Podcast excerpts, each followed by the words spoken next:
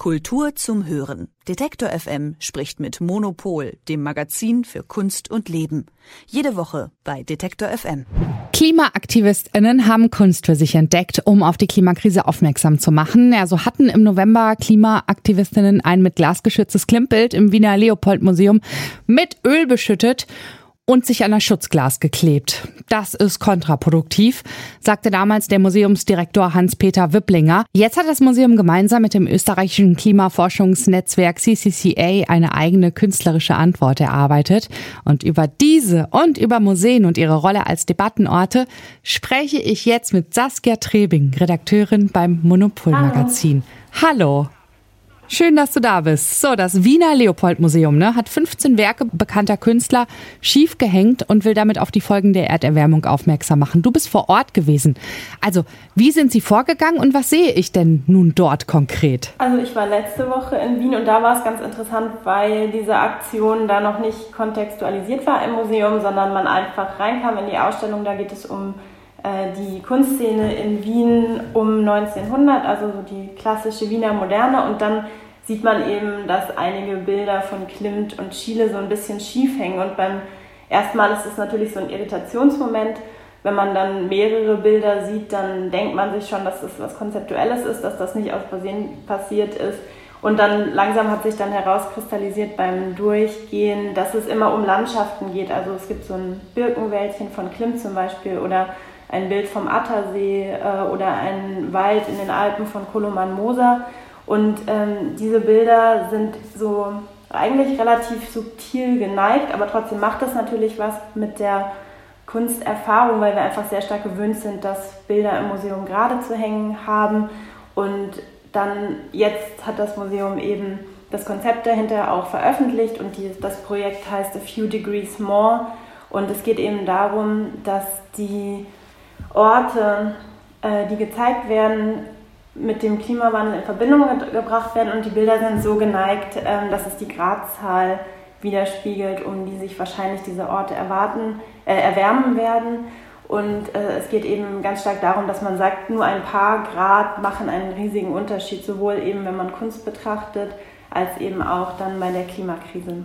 Also dann machen die Museen das äh, gerade. Sie machen auf die Klimakrise aufmerksam, was vorher die Klimaaktivistinnen gemacht haben. Ne? Ähm, erfüllt das Wiener Leopold-Museum denn damit seine Rolle als Debattenort? Ja, also es ist natürlich eine ganz andere Vorgehensweise, weil sie natürlich erstmal eine kleine Irritation ist beim Ausstellungsbesuch für die Besuchenden, aber es ist natürlich in keiner Weise so stark eine Störung, wie ähm, dass die Aktion der Klimaaktivistinnen und Aktivisten waren, die Öl auf äh, ein Klimt-Bild oder das Glas vor einem Klimt-Bild geworfen haben. Und ich finde eigentlich die Metapher ähm, ganz gut, weil es eben äh, um diese klein, vermeintlich kleine Veränderungen äh, gibt und es dieses Argument ja auch immer noch gibt, so diese paar Grad werden wir schon schaffen und dass man eben ähm, diese Verrückung äh, so ganz bildlich umsetzt, finde ich eigentlich eine sehr gute Idee.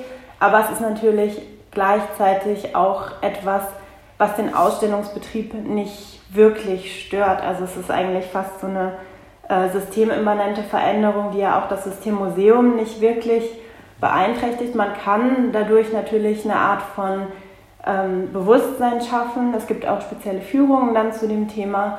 Und ähm, es ist eine symbolische Handlung, die Aufmerksamkeit erzeugt. Das ist natürlich auch eine wichtige Währung im Thema dieser Klimakrise, aber sie hat in keiner Weise ähm, den Effekt, würde ich sagen, äh, wie es die Aktionen der Klimaaktivistinnen und Aktivisten hatten. Ja, und die sind ja auch noch unterwegs. Ne? Also ich kann mir schon vorstellen, dass dann ähm, die Ausstellung, die Intervention A Few Degrees More im Wiener Leopold Museum, die noch bis zum 26. Juni geht, ähm, natürlich eine Auseinandersetzung mit der Klimakrise ist, aber vielleicht auch ein bisschen als ähm, Beschwichtigung der Klimaaktivistinnen zu verstehen ist, oder? Also das Museum hat ja gesagt, dass es diese Aktionen der Klimaaktivistinnen und Aktivisten ähm, verurteilt, aber eigentlich ihr Anliegen teilt. Und das ist etwas, was ich eigentlich sehr interessant finde an dieser ganzen äh, Klimaaktivistinnen im Museum-Debatte, dass man immer denkt, es gibt so eine Gegnerschaft zwischen äh, zum Beispiel der letzten Generation oder Extinction Rebellion und den Museen, was thematisch eigentlich überhaupt nicht der Fall ist, weil sie eigentlich ja dasselbe wollen, nämlich äh, Menschheitserbe und auch Kulturerbe bewahren. Und ähm, ein bisschen sehe ich die Gefahr darin, dass solche Aktionen im Museum sich in diesem Symbolischen etwas erschöpfen, weil es gibt ja auch eigentlich konkrete Dinge, die der Kunstbetrieb tun könnte. Also in ähm, Wien hat sich die Aktion ja auch dagegen gerichtet, dass das Leopold-Museum äh, Geld bekommt von einem Ölkonzern ähm, und dass man auch inzwischen ja weiß, wie, Energie äh, wie wenig energieeffizient viele äh, Museen noch sind und dass es auch einfach konkrete Handlungsoptionen gibt ähm, und viele Museen auch an sich arbeiten und an der eigenen Klimabilanz arbeiten, dass das aber manchmal so ein bisschen in den Hintergrund rückt, weil man eben solche symbolischen Aktionen und äh, thematischen Ausstellungen im Moment so viel macht. Und ich glaube, das ist wichtig, aber das eine kann eben nicht ohne das andere passieren. Und seit den Attacken von Klimaaktivistinnen haben Museen Angst. Ne? Mit welchen Maßnahmen schützen sie sich denn vor Angriffen? Also welche Sicherheitsvorkehrungen gibt es? Also mein Eindruck ist, dass man es schon sehr stark merkt, dass Sicherheitsvorkehrungen in vielen Museen verschärft wurden. Also es wurde auch in vielen Häusern ähm, das Personal neu geschult. Es gibt viel mehr ähm, Kontrollen, zum Beispiel eben auch äh, Taschen- und Jackenkontrollen, so ein bisschen fast wie am Flughafen. In vielen ähm, Museen muss man inzwischen alles abgeben, also äh, auch Jacken und kleine Taschen. Und es ist eben, glaube ich, eine sehr erhöhte Sensibilität beim Sicherheitspersonal, was ja auch total verständlich ist, weil Museen auch die Aufgaben haben, ihre Exponate zu schützen. Und man kann auch sehen, dass diese Sensibilisierung zum Teil auf jeden Fall funktioniert, weil jetzt auch schon mehrere Aktionen ähm, der letzten Generationen von Extinction Rebellion, ähm, bevor sie überhaupt ausgeführt werden konnten, schon unterbunden wurden. Ähm, in den USA hat in Boston ein Museum sogar äh, einfach geschlossen, weil sie geleakt bekommen haben, dass Extinction Rebellion eine Aktion planen. Und äh, insofern hat man so ein bisschen den Eindruck, dass ähm, diese Angst auf jeden Fall sehr präsent ist bei den ähm, Museumsdirektorinnen und Direktoren, was man auch verstehen kann. Auf der anderen Seite ähm, hat man ja auch gemerkt, dass es den Klimainitiativen ähm, bisher überhaupt nicht darum gegangen ist, wirklich einen Schaden anzurichten in den Museen, äh, obwohl sie das sicherlich gekonnt hätten, wenn sie es gewollt hätten. Also äh, es sind Gemälde, zu keinem größeren Schaden gekommen. Und insofern muss man da so ein bisschen abwägen, würde ich sagen, zwischen eben dem Schutz der Exponate, aber auch, dass man eben die Bindung zum Publikum und ähm, das Wohlfühlen des Publikums in den Häusern nicht aufs Spiel setzt.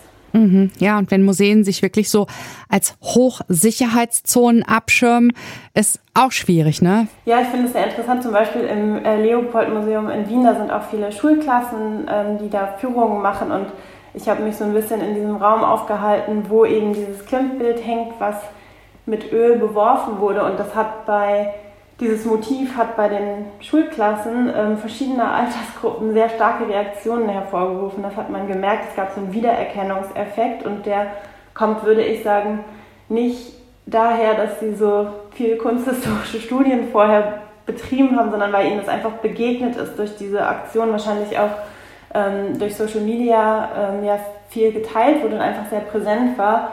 Und diese Aufmerksamkeit könnten die Museen ja eigentlich sehr gut für sich nutzen, weil es einfach auch zeigt, es gibt eine Wertschätzung von Kunst, es gibt eine Wertschätzung von Museen und ähm, dann gerade eben auf junges Zielpublikum, was ja die Museen alle immer in ihr Haus bekommen wollen, dann mit Misstrauen zu reagieren, finde ich kontraproduktiv insofern ist es wirklich, ähm, finde ich, auch eine Chance für Museen, ähm, noch weiter darüber nachzudenken, wie sie eben diese aktuellen Debatten aufgreifen können. Und da gibt es ein ganz äh, schönes Beispiel, Saskia. Und zwar das Tiroler Ferdinandeum. Ja, das stimmt. Das ist ein Museum, das hat ähm, selbst soweit ich weiß keine Attacke auf ein Kunstwerk erlebt, hat aber einen Raum eingerichtet, wo verschiedene Klimainitiativen ähm, selbst ihn gestalten konnten. Also sozusagen ein Klimaaktivismusraum im Museum, in dem man dann ähm, auch kostenlos reinkommt, also kein Ticket braucht. Und ich glaube, diese Zugänglichkeit ist auch ein wichtiges, ähm, ja, ein wichtiger Punkt, äh, wie man eben ähm, ja, eine andere Art von Publikum bekommen kann. Und ich finde das eigentlich einen interessanten äh, Punkt zu sagen, das, was alle anderen draußen halten wollen, haben wir uns selbst ins Museum geholt. Auf der anderen Seite ist es natürlich auch wieder so ein gewisses Machtgefälle, weil das Museum natürlich bestimmt, zu welchen Bedingungen ähm, diese Aktivistinnen und Aktivisten in diesem Museum da sein dürfen. Also ähm, Kartoffelpüree schmeißen darf man da trotzdem nicht. Das bleibt spannend, wie sich das entwickelt. Kunst und Klima und Klimaaktivismus. Und darüber habe ich gesprochen mit Saskia Trebing, Redakteurin beim Monopol Magazin für Kunst und Leben. Ganz herzlichen Dank dir. Danke auch. Tschüss. Kultur zum Hören. Detektor FM spricht mit Monopol, dem Magazin für Kunst und Leben. Jede Woche bei Detektor FM.